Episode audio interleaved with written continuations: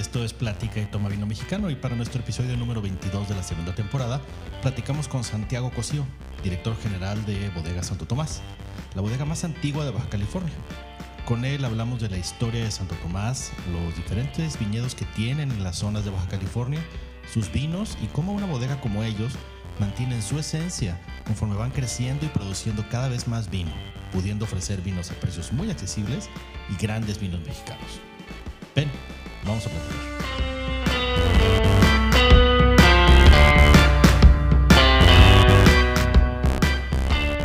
Santiago Cosío, bienvenido a Platica y Toma Vino Mexicano. ¿Cómo estás?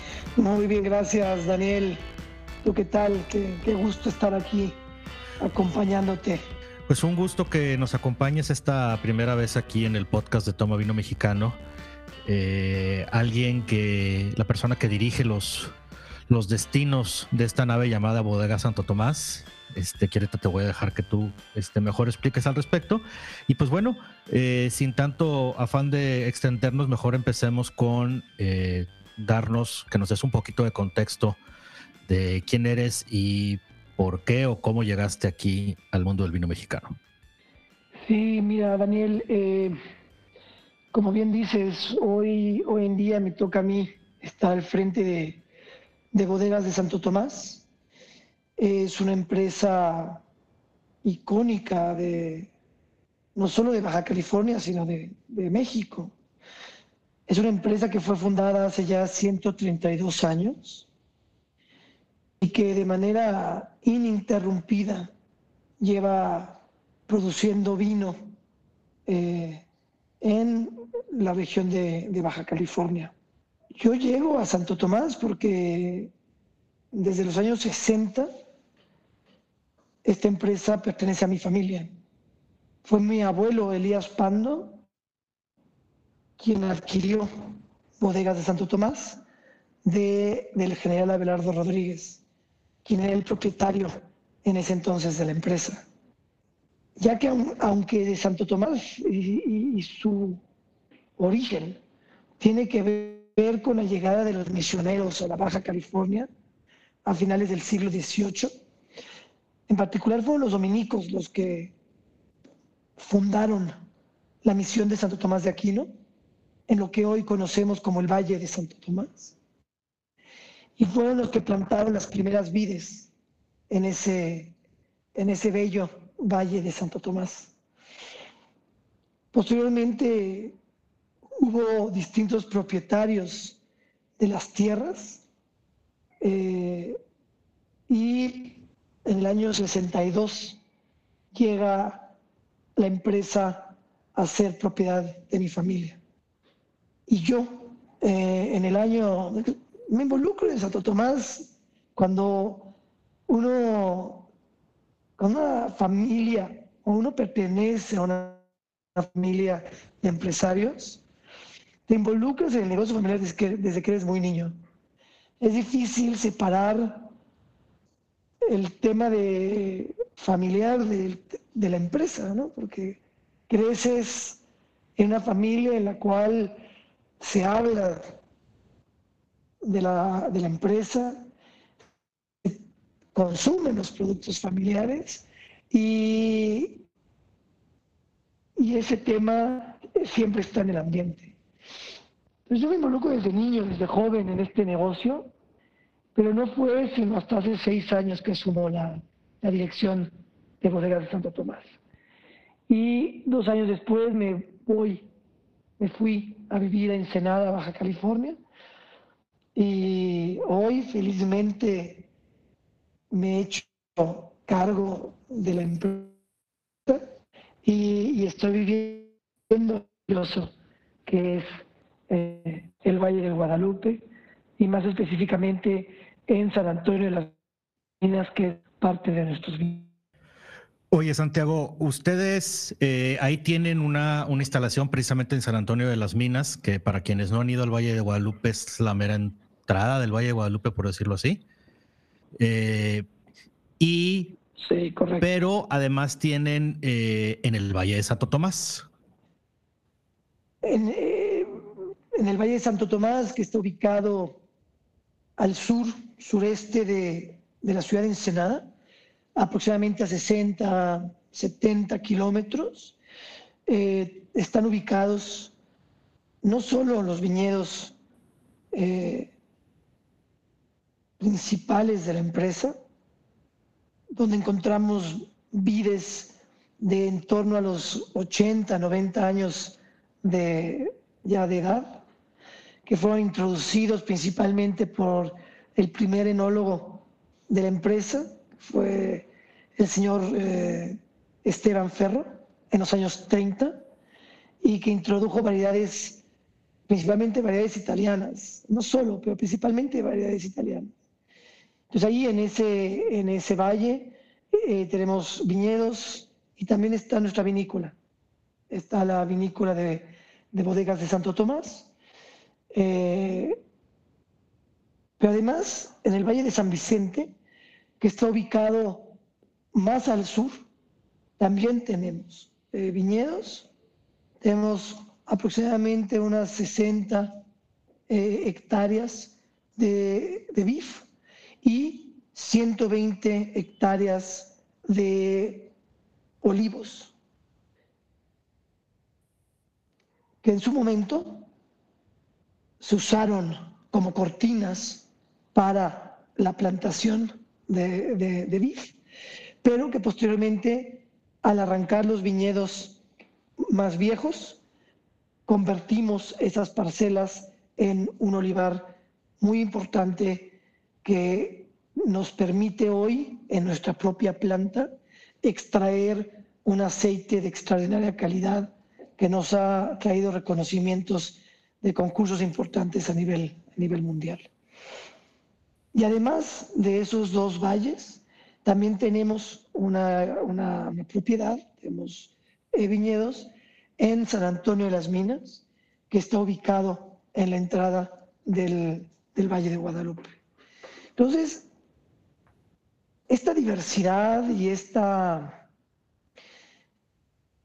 estas tierras con las que Santo Tomás cuenta en estos diferentes valles y diferentes ecosistemas que podemos encontrar en estas eh, ubicaciones, nos permiten una riqueza enorme en la uva, con distintas tipicidades, con distintas expresiones, con distintas características eh, organolépticas.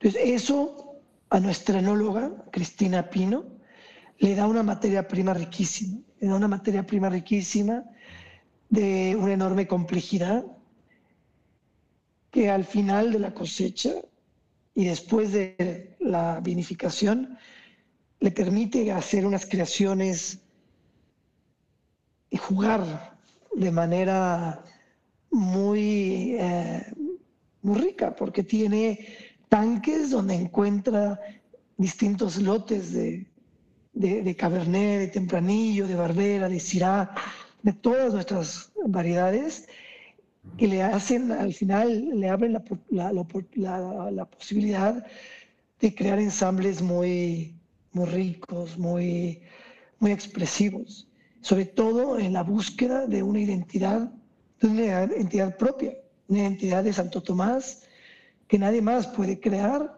por, justo por contar con estas plantaciones propias. Hay que entender que Santo Tomás es autosuficiente, no compramos nada de uva.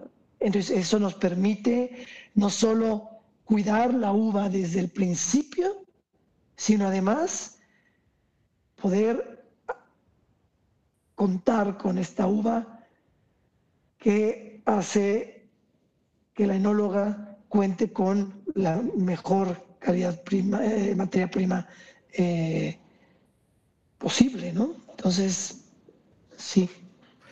Claro, eso pues son como, como tener más pinceles y más pinturas este, con las cuales hacer un, un cuadro, ¿no? Tienes más con qué con qué explayarte, con qué ser, con qué llevar la, creatividad que debe de tener, eh, que debe llevar la enología, porque sobre todo cuando cuentas con tantas cosas, pues este, las posibilidades se incrementan increíblemente. Y otra cosa a la que quiero quiero tocar, importante que mencionaste, que una de las, de las grandes ventajas de cuando una bodega es eh, propietaria, es autosuficiente, como tú dijiste, este, en su totalidad, es que tú tienes total control del producto a como a ti te gusta, de la manera que tú crees que es la mejor, desde el día cero hasta siempre.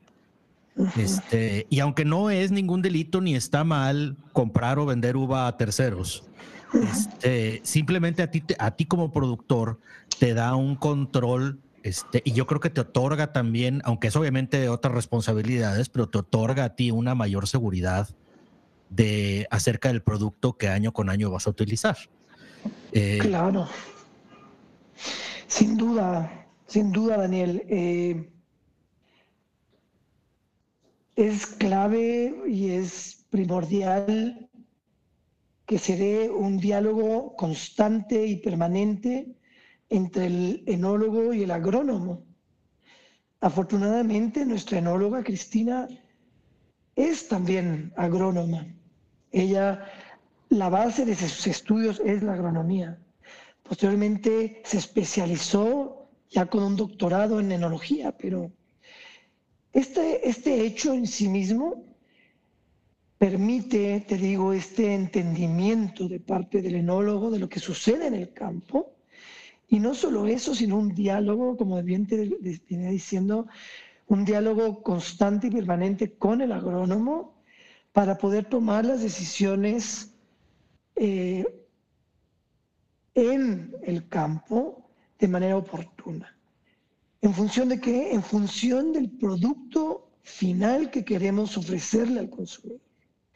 De esa manera, cada parcela se maneja de manera distinta en función de lo que queremos ofrecerle al consumidor. Y eso no se logra tan, de manera tan, tan fácil cuando dependes de uva de terceros. Y algo que es crítico es también el momento de la cosecha. Tú sabes, Daniel, lo importante y determinante que es en el vino el momento de la cosecha. Cuando se acerca el tiempo de maduración de la uva, es clave estar de manera muy cercana.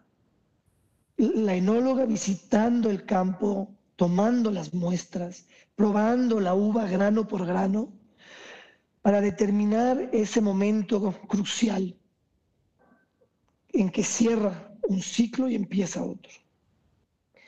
Elementos como la acidez, o el pH, elementos como la maduración de la semilla o de la pepita, eh, la coloración de la piel, los eh, hay, muchos componentes que hay que evaluar en la uva.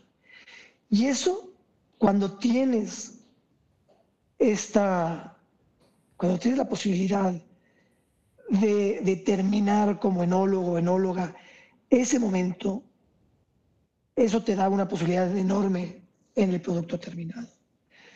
Entonces, eso a nosotros eh, nos, nos permite, además, garantizar el abasto del agua, porque ese es un tema que cada vez se ha vuelto más delicado, con el cambio climático, con eh, cuestiones de imprevistos que pueden suceder a lo largo del, del ciclo vegetativo, poder contar con la uva en calidad y en cantidad es vital hoy en día en la industria vitivinícola.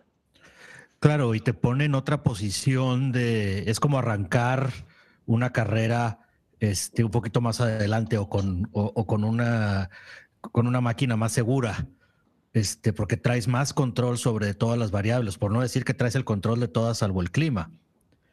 Eh, pero la uva, esto, aparte porque cuando, como bien dijiste, cuando vas a cosechar, además de todas las variables que ves, y luego también hay un tema de, pues de filosofía, casi casi, de a mí me gusta cosechar en base a esta variable, hay gente que le pone más valor a otras variables, y al final del día eso tiene que ver con el tipo de vino que quieres producir.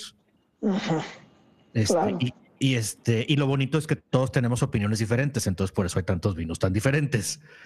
Eh, eh, pero una vez más, porque nada más quiero eh, no dejar de hacer énfasis en, lo relevante que es esto. Y no que no tenerlos, no, no puedas garantizar eso, simplemente lo complica mucho. Claro. El hecho de que en el caso de ustedes, Cristina sea agrónoma y además sea en, la enóloga, pues la comunicación ocurre en su cabeza, ¿verdad? Este, de, de, qué va a hacer y esto este, lo vuelve muy tremendamente eficiente.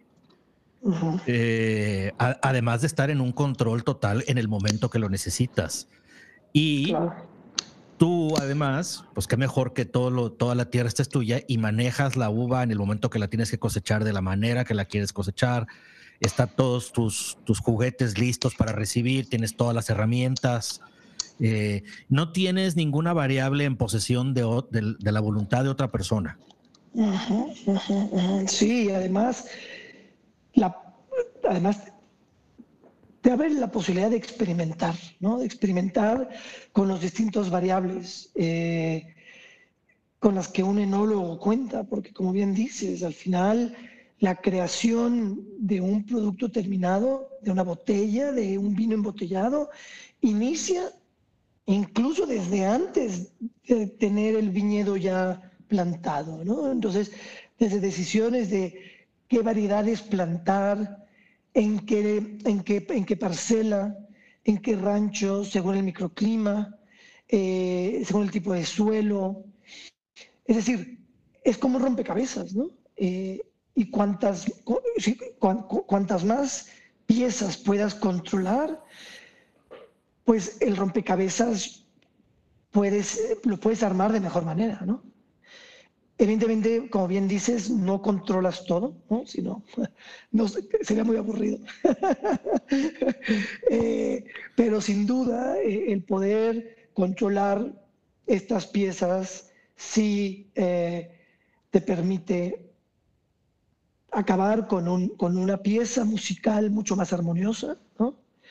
y, más compleja, porque puedes meter y puedes jugar con variables que de otra manera sería difícil hacerlo y que cada variable agrega a la complejidad del vino. Y al final, claro, uno agradece también de pronto los vinos simples, ¿no? eso se agradece, pero, pero un vino complejo, pues sí, eh, permite, ¿no? Permite explorar y tiene mayor profundidad tiene más posibilidad de añejar eh, con el tiempo y de evolucionar, ¿no? Entonces, sin duda, una bodega como Santo Tomás tiene vinos sencillos, vinos fáciles de tomar y vinos que se agradece y que, no pretenden más allá de un, un consumo fácil. Pero también Santo Tomás tiene vinos de una enorme complejidad que permiten un diálogo, que permiten eh, esta exploración, que permiten también esta evolución tan deseada y tan buscada a través del tiempo, en, las cavas de, nuestros consumidores. Entonces, todo eso te, lo, permite tener y contar con tus propios eh, viñedos y con un agrónomo aliado que, que que entiende y que entra al juego y con el cual se puede dialogar y, llegar a estos acuerdos, ¿no? Claro, este, y no solo, bueno, obviamente te pone en una mejor eh, posibilidad y en un mejor momento para con ese producto. Siempre entre mejor uva tengas, tus probabilidades de hacer un mejor vino pues se incrementan enormemente, ¿verdad? Este, pero creo que por otro lado, Ah, bueno, y retomando el tema que dices acerca de la simpleza de los vinos y los vinos complejos, se agradecen que existan todos los vinos, porque cada, cada vino tiene un momento eh, dentro de una mesa, si lo queremos poner en ejemplo de, pues pudiera ser, hay vinos para los aperitivos, hay vino para la ensalada, y hay vino, y ahí nos vamos, ¿verdad? Pero hablando en lo general, pues a veces no queremos un vino muy complejo, a veces queremos una cosa sencilla, solo queremos tomar un poco de vino y, se acabó. O a veces sí, a veces estamos buscando una experiencia eh, más compleja, de aromas y, pues sentir que te, que, te volaron la cabeza con algo de, o sea, que, qué rico, ¿verdad? Pero esto es parte de lo bonito también, que es para todos. Y aquí quiero tocar un tema eh, que había platicado previamente contigo, que tiene que ver con, eh, para, para luego pasarnos a otros, perdón, es que es eh, Bodega Santo Tomás es una de las bodegas, aunque en el contexto mundial todas las bodegas en México caemos en, caen, perdón, en el, en el tema de pequeño. Este, dentro de México hay quienes producen más que otros, obviamente, y Bodegas de Santo Tomás ya entra en un nivel un poco más grande que yo creo que Creo que solo hay cuatro o cinco personas, digo, bodegas que, deben de estar por ahí o más, o en, niveles de ahí para arriba, ¿verdad? Sí. Y, eso tiene, eh, tiene, yo lo he mencionado varias veces, pero tiene un grado de complejidad y, a veces, que este es un, un, tema que creo que a todos nos pasa en algún momento de nuestra vida o con algún producto, que tendemos a quitarle mérito a las cosas que se empiezan a hacer en un mayor volumen o con una mayor escala. Este, entre más, pareciera que entre más máquinas vemos, eh, el producto va perdiendo valor de una manera. Este, con ciertas cosas, porque no aplica a otras, ¿verdad? Podemos estar maravillados viendo una fábrica de autos que se maneja totalmente con robots eh, y al mismo tiempo eh, tenerle valor a cosas que se hagan con la mano, ¿verdad? Con las manos y directamente y solo una persona y todo. Pero en el caso de la comida, creo que a veces injustamente cuando entra el volumen en algún producto tendemos a pensar eh, que, la calidad viene para abajo y cuando esto es, pues no, no, no aplica, no aplica como regla de entrada. Eh, en todo en general no aplica como regla, habría que ver cada caso en lo particular. Eh, y por otro lado también creo que como que deja un sentimiento a gente a veces de que hacerlo de esta manera o hacer volumen o tener máquinas más grandes como consecuencia hace todo más sencillo. Entonces, qué chiste, eh, así como si, como si la vinícola entre más grande, menos mística, ¿verdad? Mm, claro. Mira, tocas un tema que es, creo que es, importante y es, y es complejo o, o, interesante de profundizar en él, porque yo lo que te diría de la industria vitivinícola es que, aunque se cuenta con tecnología, y esa misma tecnología te permite lograr cierta calidad y cierta confiabilidad en cada botella.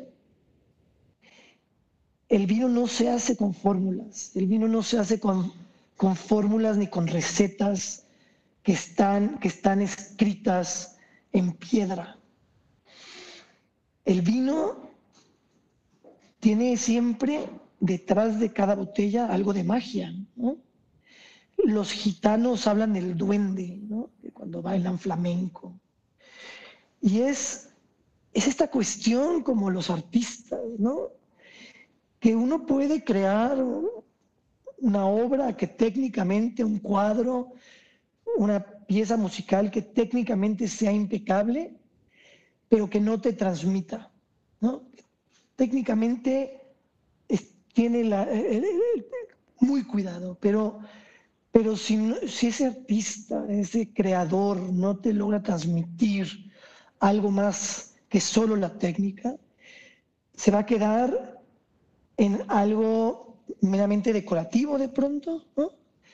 Pero aquella obra que, con la que te conectas, la que te transmite, la que te mueve fibras sensibles, es porque detrás de esa obra hay más que técnica hay algo mágico, hay algo de, arte, pues es algo que no se explica, que no sigue una, una receta, que no, sirve, no sigue una fórmula. Y es muy parecido en la industria vinícola. Un enólogo igualmente que un artista no solo no sigue una fórmula, no, no, sirve, no sigue una receta que, le, marque todos y cada uno de los pasos. Siempre imprime en cada vino, imprime una parte creativa, una parte que, que por un lado le permite reaccionar a, a una uva que cada año llega de manera diferente, con notas diferentes y características diferentes, pero que también imprime parte de su esencia, porque va tomando decisiones y va va sobre la marcha, reaccionando y tomando decisiones en función de un, diseño que tiene, ¿no? de un diseño que tiene para crear una obra, ¿no? que es reflejo de, sí mismo. ¿no? Entonces, y eso, eso, Daniel, en una bodega como Santo Tomás, hace que, que, nuestros vinos no, no, no, no, pierdan la esencia, porque ahí está, ahí está reflejado, ¿no? Ahí está reflejado en cada botella. Claro, vaya, la, la, calidad eh, de bodega Santo Tomás, yo creo que eh, a mí me encanta que tienen la posibilidad, porque esta es una cosa que, hay que agradecer a, las bodegas que entran, eh, como, que son como ustedes, que es la posibilidad de tener muy buenos vinos a muy buen precio, que, eso, que, eso también es un arte financiero y de costos y de muchas cosas.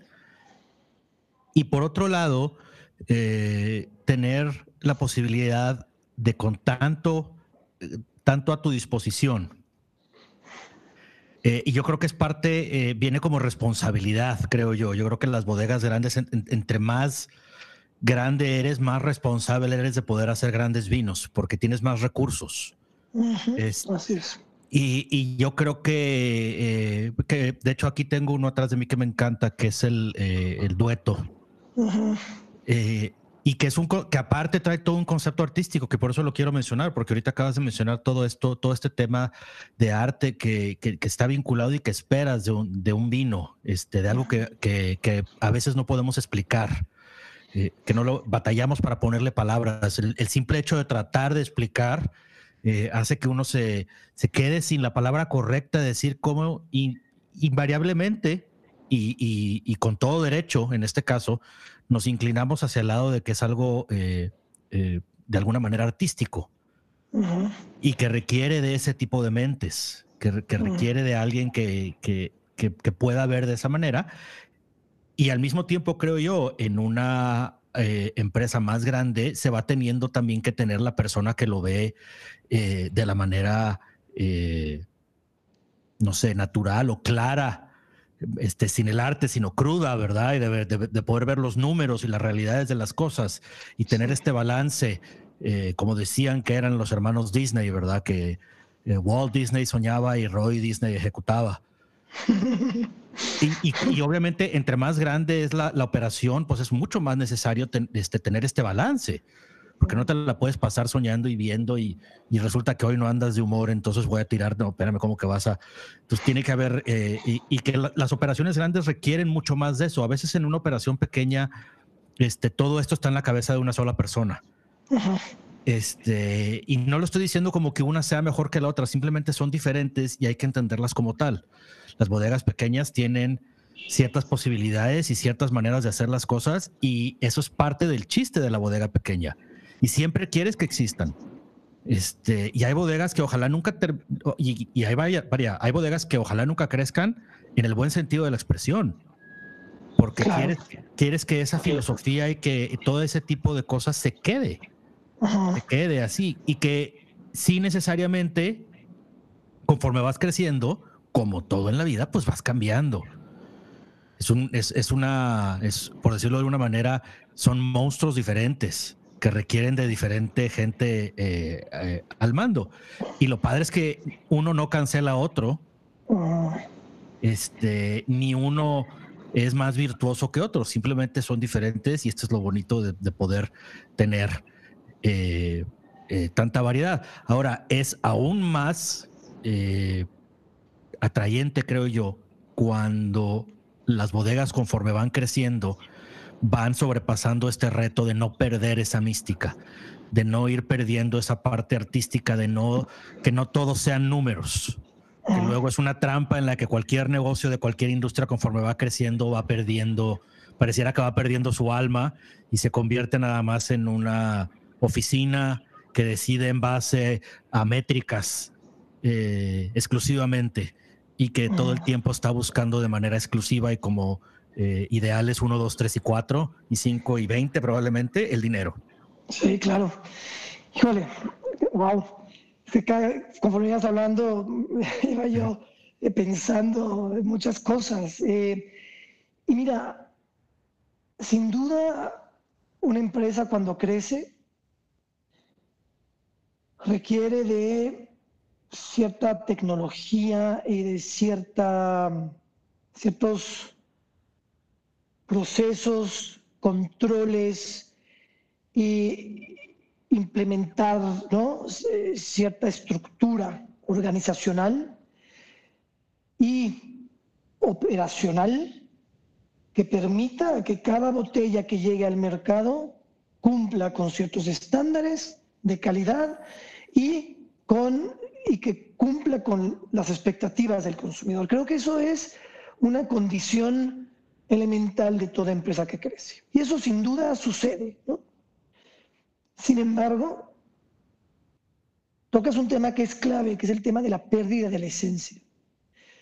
¿Cómo evitar que se pierda la esencia al crecer como empresa? Yo te diría que la manera en que yo he encontrado de hacerlo es imprimir en cada integrante que llegue a formar parte de la empresa esa esencia. Es decir, crear esa mística que enamore y que, que se imprima en el ADN de cada uno de los integrantes de la empresa. De esa manera, no importa cuántos integrantes o cuántas personas se van integrando al equipo, cada uno va a, a imprimir esa esencia. Y, y aunque tengan que cuidar el costo, y aunque tengan que preocuparse por la calidad, y aunque tengan que, como parte también elemental de, ser una empresa en crecimiento, tengan que implementar controles y tengan que hacer el trabajo de una manera más, eh, más ordenada, ¿no? Haya una parte de la esencia en ellos que lo impriman en su diario que hacer, ya sea en una cava o ya sea en la línea de embotellado, sea en el campo, sea en las ventas, ¿no? y que cada uno sea portavoz y que cada uno sea un defensor y sea un embajador ¿no? de esta esencia que haga que no se pierda eso que dio origen a la empresa. Claro, como muy comúnmente se decía, que a mí nunca me gustó esa, esa expresión de, pero que gente que trae la camiseta bien puesta. Este, pero sí, esa es una manera de resumirlo. Es gente que cree en el, en, el sueño original o en el sueño de la empresa de, que digo, conforme empresas e industrias cambian, ¿verdad? Pero mientras no pierdan esa mística, pues es entregar lo mejor siempre, este, que estén dentro de las posibilidades de la empresa con las herramientas y todo, en este caso el mejor vino posible, de la mejor manera posible. Eh, también eh, no solo producir grandes cantidades es complejo, distribuirlas y venderlas tiene su gracia, requieres de, pues ya de un ejército de gente eh, requieres del apoyo de, muchas empresas eh, de todo tipo y de gente que está haciendo labores que si no, también, si, aunque parezcan que son labores este, mundanas o extrañas o ajenas al vino, la verdad es que si no hacen su trabajo bien, si hay gente dentro de esta línea que no está haciendo bien su trabajo, el vino simplemente no llega de la manera que debe llegar a lo mejor de la bodega salió de la manera correcta, como más bien seguramente salió, perdón, de la manera correcta eh, y, va a, destinado a donde debe llegar y cómo debe llegar, pero si alguien no hace su trabajo de ese momento al donde tú lo este, destapaste, pues, se puede echar a perder la experiencia. Sí, sí, sí. Y eso pasa tristemente muy seguido, ¿no? Porque no necesariamente existe la conciencia en toda esta cadena de, la, de lo delicado que es cada botella de vino, ¿no? Exactamente, y a veces eh, es porque no lo sabemos comunicar. A veces simplemente eh, la persona, por ejemplo, de la paquetería, este, pues no está consciente de la fragilidad de las cosas, ¿verdad? Este, eh, simplemente del, eh, o, la, este, no lo digo por el cómo levantan y, cargan las, botellas, eso es bastante obvio, ¿verdad? Pero me refiero a que la misma, por ejemplo, el, la misma que me ha pasado y creo que a todos nos ha pasado de alguna manera, que pues simplemente no se guarde el vino de la manera correcta, que no se tenga esa sensibilidad de decir, a ver, espérame, no, no lo puedes tener aquí porque la, temperatura va a subir de más. Este, este es un tema que es sensible a la temperatura, no necesariamente de refrigerador, no, no, no, pero sí es sensible a ciertas cosas. Este, vaya, si vas en el, eh, si, si, vas en tu, en tu camioneta eh, con vino, pues no lo dejarías bajo el sol, ¿verdad? a 45 grados centígrados. A 45 grados centígrados, pero a veces este, cosas que nos parecen tan obvias, eh, para mucha gente no lo son. Así es. Eh, y pudiera no importarle, y a veces el simple, quizás el simple hecho de comunicarle, eh, en este caso de ejemplo, a una persona que está dedicado a transportar el vino del lugar A al, lugar B, que tuviera esa precaución de decir, oye, este, tengo que, esto tiene que estar guardado de cierta manera, que no le dé el sol, este, ya sea porque trae una caja en su carro o porque trae un camión lleno. Eh, y, que dice, oye, pues no vamos a pasar por el medio de Sonora en, la mitad de julio sin una caja refrigerada, ¿verdad? Correcto. Porque pues, el vino va a durar probablemente tres minutos y medio, si no es que menos. Así es, eso es, es nuestro, nuestra batalla del día a día, ¿no? Como, como estar haciendo conciencia y cómo tomar todas las medidas para garantizar que la botella que llegue a la mesa esté en las mismas condiciones que cuando estaba en nuestra cava, ¿no? O en nuestro almacén en, en Ensenada, ¿no? Y, y es, es, es, parte elemental de la cadena de valor de, de, nuestra industria, sin duda. Claro, lo, fíjate, lo mencionaba hace unos días con, con Leo Torres y le decía, la realidad es que, digo, seguramente habrá una que otra persona por ahí y las hay en todo el mundo, pero en la mayoría de los casos, ninguna vinícola se levanta todos los días con ganas de hacer mal vino y de engañar a la gente. Al contrario, es, es, es, probablemente todo lo opuesto, es más bien compartir una felicidad inmensa que es este, tener productos bien hechos como el vino. Y lo que quieres es que entre más gente lo, lo, tenga esta, eh, por decirlo así, felicidad embotellada, pues mejor. me gusta. Felicidad embotellada, me gusta el concepto. Sí, dime, dime, dime. Vamos, este, quería platicar otro tema porque también dentro, eh, una de las gracias de las, eh, de las bodegas grandes eh, es que luego no nada más hacen vino o no nada más tienen exclusivamente su atención puesta en vino. Y hay un, para quienes han estado en Ensenada este, o viven allá, hay un proyecto que acaban, si no, corrígeme si me equivoco, pero que acaban de inaugurar hace relativamente poco, que es la Plaza Santo Tomás. Y que entiendo y prefiero que lo expliques tú, que es un proyecto muy interesante de restauración. Sí, mira, Daniel, eh, Bodegas de Santo Tomás muda sus instalaciones a la ciudad de, Ensenada eh, aproximadamente a finales del siglo XIX. Eh, ahí inicia un periodo donde Santo Tomás va construyendo eh, sus instalaciones productivas y transportaba la uva de el valle, los valles hacia la ciudad de Ensenada para producir ahí el vino. En los años 90, Hugo da Costa, quien era en, ese entonces eh, enólogo y gerente general de Santo Tomás, le presenta un proyecto a mi padre para construir la vinícola, una vinícola nueva en el Valle de Santo Tomás y poder así transformar la uva en su origen, evitando de esa manera transportar la uva durante algunas horas y con el daño subsecuente que eso puede ocasionar al producto. De esa manera, en el año 95, Santo Tomás reubica sus instalaciones productivas al valle y deja vacías una serie de, una serie de edificaciones, de edificios ubicados en el centro de la ciudad de Ensenada.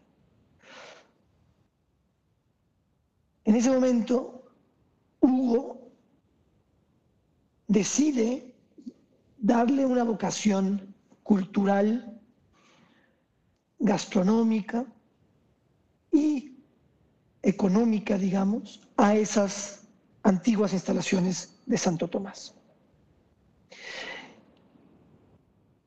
Inicia todo un proceso de reconversión de los espacios que implican, como bien dices, el rescate de algunos de ellos. Tenemos un edificio, por ejemplo, en ese complejo que data de 1913, un edificio bellísimo de, adobe, que fue un cuartel militar en, su, en sus inicios. Y como ese, tenemos una serie de edificaciones que se han convertido ya en históricas para la ciudad joven de Ensenada. Hace dos años iniciamos con el trámite de convertir la calle Miramar, que es la que divide a las dos manzanas que forman parte de este complejo, la avenida Miramar, entre la calle 6 y la calle 7, empezamos con un trámite para solicitar la peatonalización de esa calle para convertirla en una verdadera plaza pública, en un parque urbano, digámoslo de otra forma, y vincular estas dos manzanas que eh, se han convertido a lo largo de estos años, como bien decía, en un centro cultural, centro gastronómico, muy importante para el centro de la ciudad. Esta obra de reconversión de la calle en una, en una plaza pública, van a iniciar el 15 de noviembre y la, intención es abrir este espacio ya al uso público de todo ensenadense el 15 de diciembre. Es un proyecto que nos llena de satisfacción porque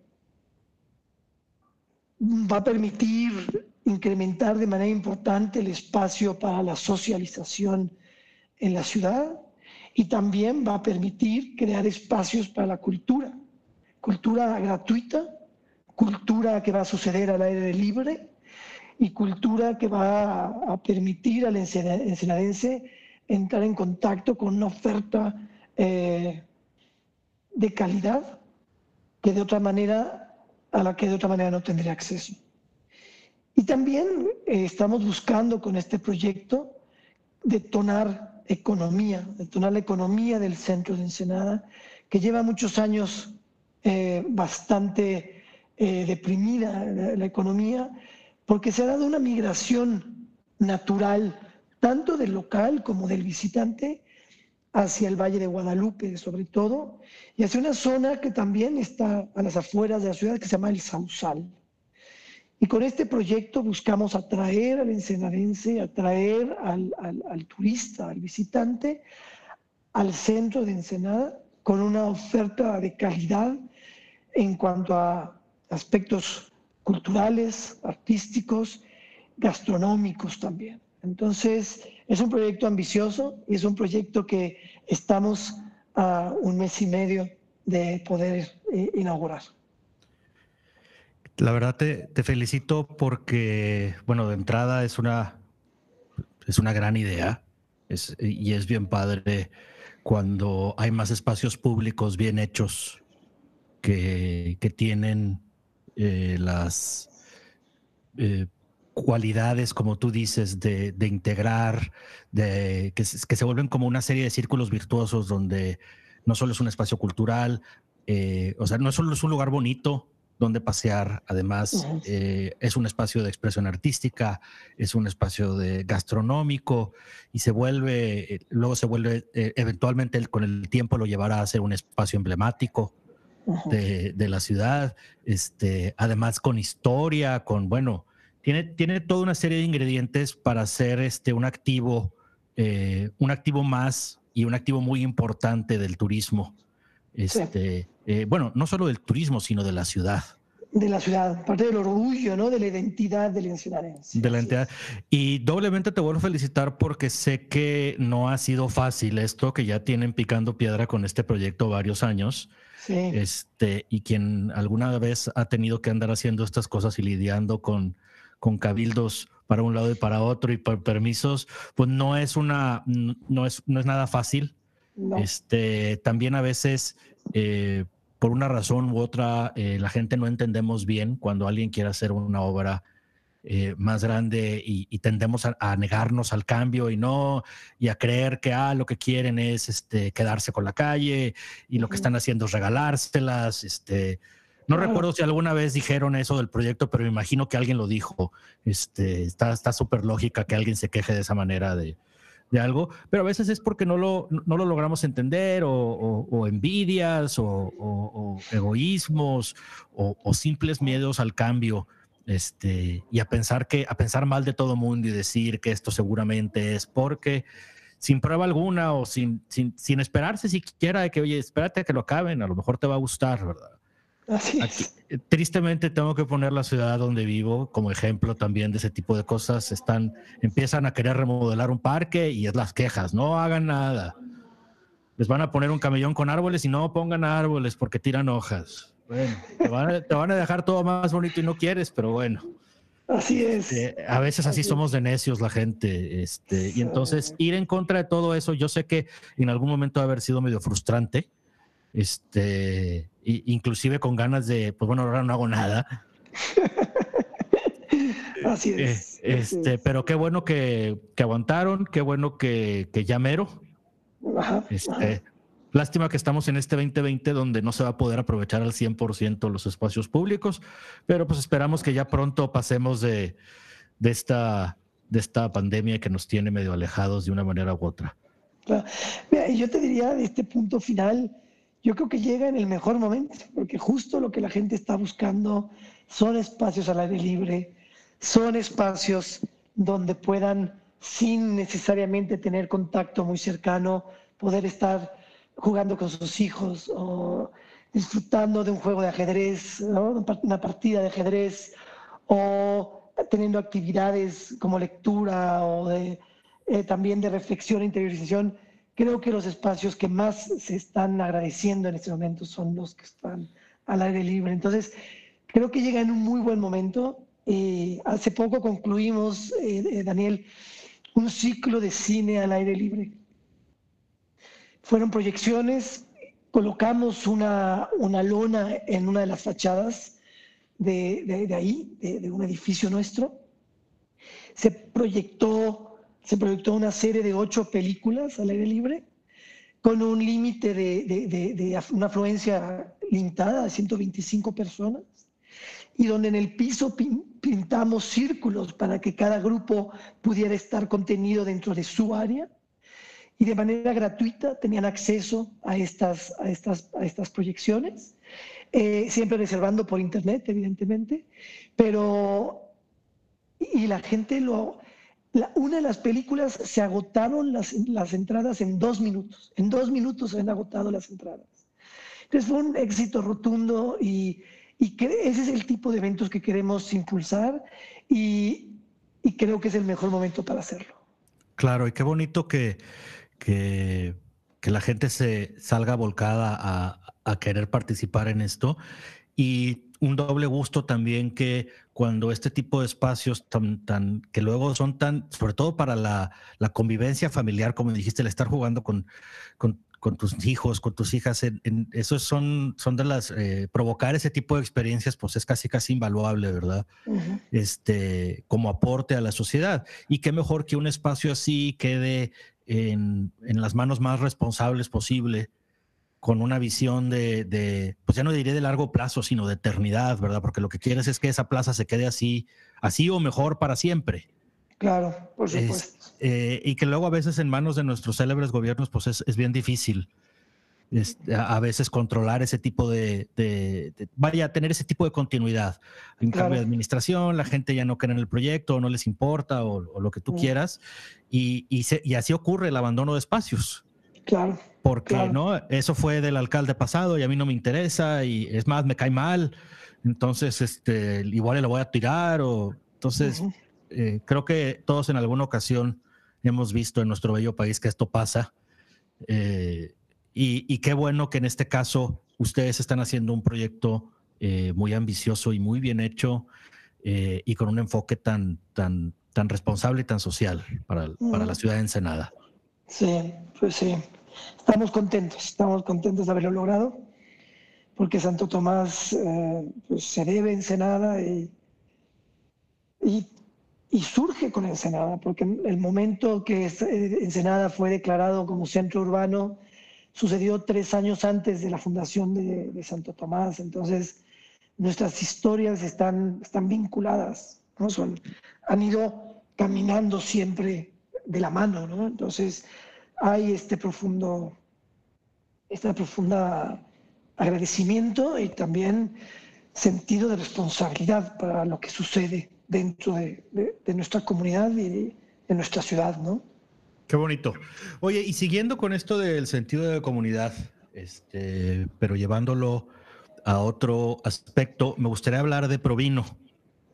Este, porque eso también de otra manera y con otra filosofía, pero Provino, eh, eh, ahorita Santiago nos explicará exactamente qué están haciendo el día de hoy, pero es una de las asociaciones eh, de vinícolas, si no la más grande del país. Eh, y como consecuencia una de las más importantes o, la más importante, eh, y que es responsable de un cierto número de cosas. Eh, la más popular que conoce la gente pues son las fiestas de la vendimia, pero no nada más se dedican a eso. Este, que este año pues nos quedamos todos con las ganas de las fiestas de la vendimia de todo mundo. pero bueno, me gustaría platicar un poquito, o bueno, más bien que platicaras un poquito de lo que es Provino.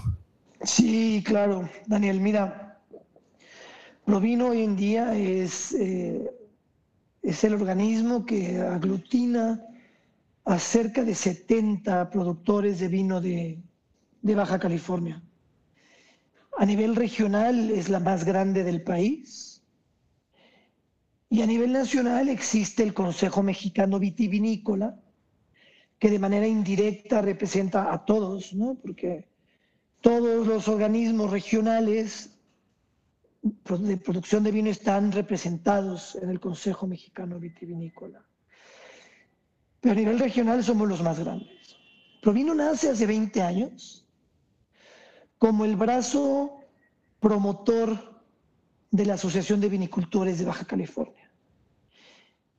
Y su principal iniciativa para la promoción del vino fue y sigue siendo las fiestas de la vendimia. A partir de ahí surgieron otros eventos que se suceden a lo largo del año en Baja California, pero hoy en día Provino es mucho más que eso. Provino hoy sigue con esta intención y esta misión de promover y difundir el vino de Baja California en México y el mundo pero ha entendido que no es suficiente con promover y difundir. También Provino tiene que preocuparse por sus productores, por el fortalecimiento de sus productores, por lograr que sus productores hagan cada vez mejor vino, por hacer que eh, los productores inviertan y por hacer que sus productores sean empresas sólidas. Y para eso hemos echado a andar iniciativas que permiten a los productores más pequeños tener mayores, eh, mejores canales de comercialización. Hemos implementado algunas iniciativas como crear un club de vino de la región para que los, los consumidores prueben una mayor eh, gama y puedan tener una idea más amplia de los productos de la región. Hemos apoyado a los productores en iniciativas que tienen que ver con e-commerce, con esta nueva manera de distribuir en el, país. Pero también Provino entendido que tenemos que regresarle a la comunidad todo el trabajo y todo lo que entregan día a día los productores. hemos abierto y hemos creado un, esquema, un nuevo, un nuevo, una nueva forma de organizarnos con subcomités. Son cinco o seis subcomités que cada uno de ellos está conformado por productores. Y en esos subcomités surgen iniciativas y apoyamos a la administración de Provino en la consecución de esas iniciativas. Entonces, hoy Provino es un ente más vivo que nunca, más participativo que nunca, y que se ha definido como una plataforma, una plataforma para lograr la, la difusión de sus, de sus productos, también la lucha de los intereses de los productores ante las distintas entidades, pero también la vocación agroindustrial de nuestros valles. Y es decir, hemos, nos hemos asumido como un ente que, que apoya, que acompaña a sus agremiados en, en, este camino de, de convertirse, convertirnos en el vino, en la región del vino más de, vanguardia, más representativa y más, más, más, más, más, más fuerte del país, ¿no? Y que nos permita seguir a la vanguardia, seguir siendo punta de lanza en la industria vitivinícola del país. Entonces, eso es hoy, eso es hoy Provino. Pues la verdad es que es este, muchas eh, felicidades de, entrada a ti y a todos los productores que, que, constantemente, porque esto es trabajo, es tiempo, es dedicación, eh, que no viene remunerada, este, que a veces no es fácil. Eh, México no somos los mejores para andar jugando en equipo a veces. nos ganan las ganas de ser más este, individualistas y, y, a veces hay que luchar un poquito más para que estas eh, esfuerzos, entender que los esfuerzos en común son súper importantes y son súper relevantes este, para el bien común. Y, estas asociaciones, cuando tienen el éxito como ustedes en Provino, pues la verdad es que empiezan a tener cada vez un impacto mayor. Y ojalá, como dices, pues continúen así, continúen eh, eh, no solo siendo promoción, sino como dices ahorita, pues hay otros temas y lo que quieres es que, que haya más y mejores productores haciendo más y mejor vino. O, inclusive, pues decirlo, hacer el mejor vino este, eh, del país, que ya cada región tendrá su decir al respecto y qué bueno que, que, cada una vaya, vaya eh, siguiendo los pasos, que de los buenos pasos que vayan haciendo Baja California, que se aprenda de cuando ha habido errores, este, que, y, y, que también cada, cada región conforme vaya creciendo, pues vaya haciendo lo suyo y vaya este, pues imitando las buenas prácticas. Eh, Correcto. Porque pues, al final del día, eh, eh, digo, cada quien va a ver en un momento por sus vinos y sus este, viñedos y, su, y, sus cosas, pero somos parte de, algo más grande y a todos nos conviene. uno por región y luego por estado y luego por país. Por país, correcto. en algún momento todos estamos en el mismo país este, y deja de ser eh, vaya, nunca es un pleito entre lugares, es una competencia bonita, es una, vaya, no es, ni siquiera es competencia, vaya, es una, es nada más. sí, sí, eh, sí. Y creo que es súper, súper, eh, ¿cómo se diría?